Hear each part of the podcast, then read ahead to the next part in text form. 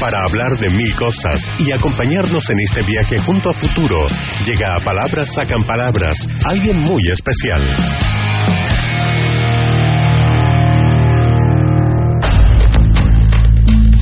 El gobierno de Nicaragua justificó la detención de opositores y aspirantes a la presidencia acusándolos de tramar un golpe de Estado contra Daniel Ortega, a quien la comunidad internacional señala que está limpiando el camino para intentar un cuarto mandato consecutivo en las elecciones de noviembre. Aumentó el número de personas detenidas, entre ellos cinco precandidatos presidenciales, cinco precandidatos políticos, un banquero, hasta ex camaradas de armas de Ortega por, según el régimen, incitar a la injerencia extranjera y aplaudir sanciones contra el gobierno de Ortega en el poder desde el año 2007. Vamos a comunicarnos ahora con un influyente periodista nicaragüense, ganador además, entre otros premios, de el eh, Premio de Periodismo Ortega y Gasset en su versión número 38. Ya está en línea Carlos Fernando Chamorro, periodista nicaragüense. ¿Cómo está, Carlos? Bienvenido a Futuro, acá en Chile. Hola, Carlos. Gracias. Gracias, ¿cómo están ustedes?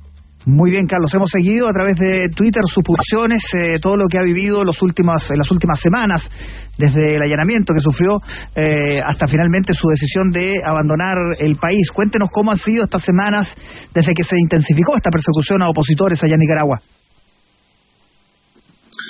Mire, tal vez para ubicar también a la audiencia en Chile, no sé qué tanto han seguido de cerca la crisis nicaragüense, pero Aquí estamos ante la crisis de una dictadura que estalló en el año 2018. Aquí hubo una masacre de más de 300 personas que salieron a protestar y simplemente a, reclamar elecciones anticipadas, a reclamar elecciones libres.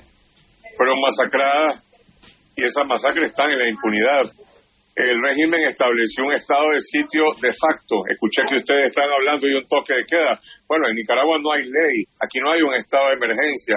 Aquí se estableció el estado policial desde septiembre de 2018.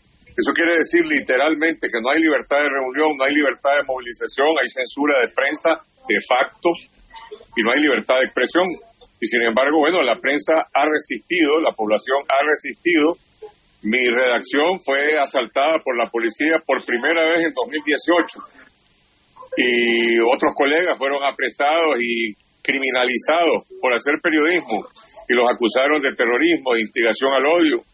Yo estuve 11 meses en el exilio en Costa Rica, regresé a reclamar mis derechos y bueno, fui asaltada mi redacción por segunda vez el 20 de marzo. Cuando digo asaltada es que entró la policía, se robó todo, capturó al único periodista que estaba ahí, lo soltaron siete horas después, llegaron a buscarme a mí para capturarme y a otro periodista y luego empezó esta ola de arrestos de precandidatos presidenciales, líderes políticos, empresarios y periodistas. Y bueno, yo tomé la decisión de ponerme el recuerdo porque no quería esperar que me llegaran a detener. Yo no tengo ninguna orden judicial, ninguna causa, ninguna implicación, absolutamente en nada. Aquí hacer periodismo es un delito. Y por lo tanto yo decidí salir del país con mi esposa para poder seguir haciendo periodismo desde el exterior y aquí estoy. Las dictaduras operan de distinta manera. Cuéntanos un poco cómo está operando la dictadura. Estamos hablando de equipos que son o grupos que son policiales, eh, estamos hablando de grupos paramilitares. ¿De qué manera está operando? Igual o operan con las leyes. ¿De qué manera operan? Eh, entender también eh, y cuál es también el día a día del pueblo en este momento. Mire, la, naturaleza predominante de la dictadura ha sido, primero, una combinación de la fuerza, de la cooptación, de la represión selectiva, utilizando la policía y siempre fuerzas de choque y también grupos parapoliciales y paramilitares. Cuando se produce un desafío masivo en abril de 2018, bueno, esa dictadura institucional se convierte realmente en una dictadura sangrienta, genocida, Estoy hablando realmente de masacre, de asesinatos de más de 20 personas que ocurrieron en un día, de las llamadas operación limpieza contra las barricadas, contra los lugares de resistencia en las universidades. Todo eso ocurrió entre los meses de abril y julio de 2018. Desde entonces se instaló el Estado policial Y ahora, recientemente, el año pasado se aprobaron cuatro leyes represivas, leyes punitivas, leyes que, que por ejemplo, castigan con cárcel eh, las noticias falsas. Bueno, las noticias falsas es lo que la dictadura quiere inventar, no, no está tipificado de ninguna manera. Hay otras leyes que se autollaman de defensa de la soberanía, donde le atribuyen a cualquier ciudadano que demande elecciones libres que está conspirando contra la contra la nación y que está provocando la intervención extranjera y por lo tanto han inventado un presunto delito que se llama traición a la patria. Y aquí y, golpe de estado pero si aquí el golpe de estado lo dio el presidente Ortega cuando violó la constitución cuando demolió las instituciones democráticas cuando masacró y mantiene esos crímenes en la impunidad y ahora que está dando una nueva etapa de ese golpe de estado al eliminar la competencia política en una elección. Las elecciones de noviembre ya sabíamos que no eran ni justas ni transparentes. Bueno, ahora decretaron que no serán competitivas. Y sin embargo, la narrativa oficial le atribuye a un periodista, a un obispo, a un líder político o a un empresario ser golpista porque está reclamando elecciones libres. Esa es la realidad de Nicaragua. La vida cotidiana, bueno, la gente vive con temor, vive bajo miedo, la gente no puede salir a la calle con la bandera nacional porque eso es un delito, eso se criminaliza. Y hay personas que han sido asesinadas por gritar en la calle, viva Nicaragua libre. No estoy haciendo ninguna exageración, estoy hablando de hechos concretos. Y bajo ese sistema de terror, bueno, la gente ya no se puede manifestar.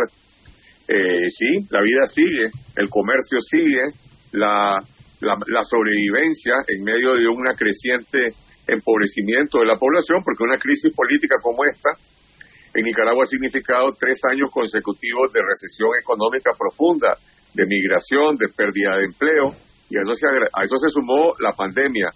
En muchos países la pandemia fue una crisis en 2020.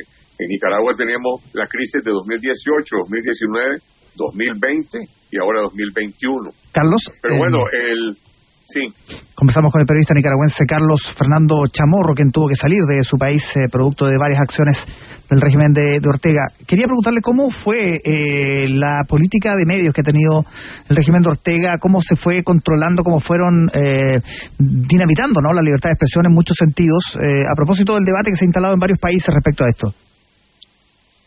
Mira, este, este régimen tiene 14 años, o sea, llegó al poder en 2007 desde los primeros meses nosotros publicamos una investigación sobre corrupción, la primera gran investigación sobre tráfico de influencias y corrupción del régimen de Ortega, y la respuesta fue un linchamiento. Es decir, yo fui linchado por los medios oficiales, me, acusaron de narcotraficante y a las fuentes que yo había utilizado en esos reportajes le cerraron a unos negocios, a otros le quitaron digamos, incluso un escaño parlamentario, es decir, la utilización de todos los poderes del Estado para amedrentar a la prensa. La señora Rosario Murillo, ahora vicepresidenta, esposa de Daniel Ortega, inventó algo orwelliano que se llama la estrategia de la información incontaminada, así como suena, que quiere decir la información en estado puro producida por el gobierno a través de sus medios oficiales sin pasar por la filtración y las preguntas de la prensa. Ese es el concepto del modelo del monólogo oficial. Y para eso, primero agredieron, intimidaron a la prensa, compraron medios y crearon su, su propio aparato de medios con la corrupción que significa el desvío de fondos de la cooperación estatal venezolana en la época de la vaca gorda de Chávez para hacer negocios privados, para comprar canales privados de televisión y radioemisoras. No son del Estado ni del partido de gobierno, son de la familia gobernante y son administrados por los hijos de Daniel Ortega y Rosario Murillo. Estoy hablando del Canal 4, del Canal 8, del Canal 13, de varias radioemisoras, del Canal 6 del Estado que lo usan como parte del mismo aparato, digamos, partidario eh, y familiar. Eso así vivíamos hasta antes de la rebelión de 2018. La diferencia es que en 2018 la gente se vuelca a las calles, se impone la censura, se produce cierre de medios y a pesar de eso la prensa resiste en Nicaragua y en el exilio. Y ha habido una un hermanamiento, diría yo, de la libertad de expresión de los ciudadanos informando con sus teléfonos celulares y de los medios independientes. Sin embargo, hay que reconocer que, por ejemplo, la televisión está controlada mayoritariamente por el régimen. Eh, la prensa independiente es más fuerte en, medios digitales y, sin embargo, pues el alcance de los medios digitales en un país como Nicaragua, que no es comparable con Chile, con México, con otros, eh, es bastante menor, es bastante relativa. Aquí sigue siendo un país eh, dominado predominantemente por la televisión abierta, el cable y por la radio.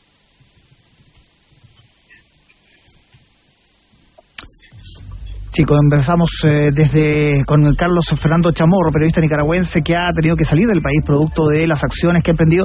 Hay un punto, Carlos, que nos ha llamado la atención, que es el minuto en que eh, Ortega comienza a perseguir sus opositores, pero ahora está persiguiendo a algunos que fueron en su minuto camaradas de armas. ¿En qué, ¿En qué momento se produce ese giro? ¿Qué pasó entre medio? Ese giro no empezó en esta crisis. Ese giro comenzó desde el momento en que se produjo una ruptura en el Frente Sandinista y eso fue en el año 1994, 95 y surgió un movimiento dentro del Frente Sandinista para relanzar el sandinismo desde la perspectiva de un partido de izquierda democrática. Bueno, la mala palabra que se le aplicó en ese momento es que eran traidores y socialdemócratas, pero eso es lo que es, lo que fue el movimiento de renovación sandinista, que fue perseguido por Ortega y por la ortodoxia del Frente Sandinista desde el primer día. Y cuando Ortega regresó al poder en 2007, una de las primeras cosas que hizo fue cancelar la personería jurídica de ese movimiento, del movimiento renovador sandinista, que ahora se llama Unión Democrática Renovadora, que quiere decir UNAMOS.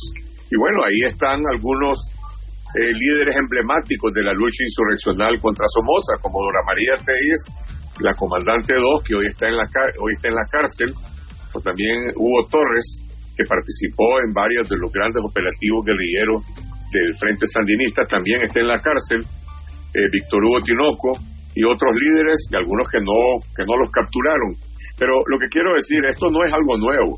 Es decir, el Frente Sandinista se desandinizó hace más de una década pues, y se convirtió pues en una maquinaria política al servicio de una dictadura familiar que está representada en Daniel Ortega y Rosario Murillo. Ellos se quedaron con los sellos de ese partido político, pero en la práctica estamos hablando de una maquinaria política que no responde ni siquiera a una ideología, responde simplemente al interés de un dictador, de un dictador como los dictadores tradicionales que han existido en América Latina es cierto, la historia ubica que Daniel Ortega fue un líder revolucionario entre 1979 y 1990, es verdad, pero hay otra historia y la otra historia es la, la, la, reconstrucción de ese líder revolucionario en un caudillo, en un caudillo tradicional que reúne los peores de los vicios de la política latinoamericana. Ortega ha sido señalado no solamente de corrupción, ha sido señalado también incluso de violación de su hija adoptiva, Soy la América Narváez, y está en el poder por, por una alianza que tiene con, con su esposa, ahora vicepresidenta Rosario Murillo, heredera del poder. Esa señora está en la línea de sucesión constitucional de un señor que ha sido eh, candidato presidencial ininterrumpidamente desde 1984 y que ahora está tratando de obtener su quinto periodo presidencial. ¿Suena familiar eso? ¿Eso tiene algo que ver con con un modelo político revolucionario, no, eso es, esa es la dictadura tradicional de América Latina. Carlos, eh, eh, muy, muy, muy potente, muy fuerte todo lo que nos estás contando. Te agradecemos realmente y, quiero y para cerrar, quizás una pregunta es: vienen estas elecciones en noviembre. Eh, ¿Qué es lo que crees que va a pasar? ¿Cómo ves estos meses? ¿Podría haber otra revuelta? ¿Cómo lo ves? Es muy difícil pronosticar, es temerario en el entorno de absoluta incertidumbre que se vive en Nicaragua, pero está claro de que bajo un estado policial no, no luce factible que se pueda producir una nueva rebelión masiva. Creo que lo más probable es que esta escalada de represión se va a agravar y va a continuar. Porque bueno, hay un vacío, hay una condena internacional, y la lógica de Ortega es que él intenta agrupar a su base política alegando que está defendiendo no sé qué cosa, pues si será la revolución o qué, frente a la condena mundial por las violaciones a derechos humanos. Entonces, aquí vamos a una escalada represiva peor y si las cosas siguen como van, pues Ortega se va a reelegir el 7 de noviembre en unas votaciones donde no habrá una elección competitiva y ahí se abre una nueva crisis, la crisis de una dictadura que no va a tener ni legitimidad nacional ni legitimidad internacional. Yo no sé cómo va a terminar. Lo único que sé es que ese régimen no es sostenible, no es no es viable ni política ni económicamente ni socialmente y que solo va a cambiar en el momento en que el pueblo recupere espacios de libertad para ejercer presión, para relanzar la resistencia cívica, que es lo que provocó la crisis de la dictadura de Ortega y que requiere obviamente de solidaridad internacional, de la prensa internacional, de los organismos internacionales de derechos humanos y de América Latina. Y tengo que decirlo, es vergonzoso que gobiernos como el de como el de México, que jugó un papel históricamente fundamental para aislar y condenar a la dictadura de Somoza en 1979, hoy se abstenga y no pueda condenar a la dictadura de Daniel Ortega, que es igual o peor que la de Somoza. Muy bien, le queremos agradecer a Carlos Fernando Chamorro, periodista nicaragüense, premio de periodismo Ortega y Gasset en la versión número 38, hijo además de la expresidenta Violeta Barrios de Chamorro, eh, en los años 90. Muchísimas gracias, Carlos, por toda esta, todo este relato y la forma en que nos acercas a la dramática situación que está viviendo Nicaragua. Muchísimas gracias. Muchas gracias. Gracias a ustedes. Sigue junto a Futuro, porque en palabras sacan palabras. Tenemos lo que estás buscando.